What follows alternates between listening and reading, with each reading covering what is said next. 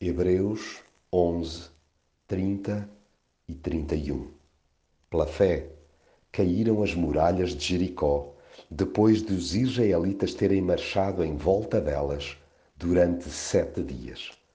Pela fé, a prostituta Raab não morreu com os que foram desobedientes a Deus, visto ter sido hospitaleira para com os espiões hebreus. Há vitórias que jamais aconteceriam sem o empurrãozinho de Deus. As que claramente saltam à vista, também pela sua retumbância, são aquelas em que humanamente seria de todo impossível alcançar sucesso.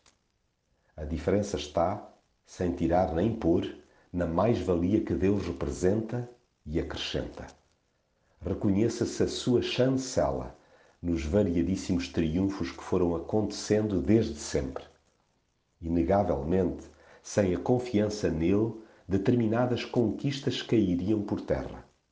Sim, a obediência aliada à fé acaba por proporcionar bastos motivos para festejar.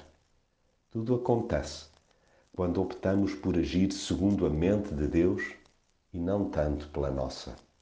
Ele é o aliado que importa incluir em todas as batalhas que tenhamos de travar. Repare-se no exemplo dos que, na sua pecaminosidade, não duvidaram um instante que fosse do seu poder. Creram sem pestanejar no relato do que Deus fez e iria fazer. Optaram por ficar do seu lado, pois é aí que se encontra sempre a vitória.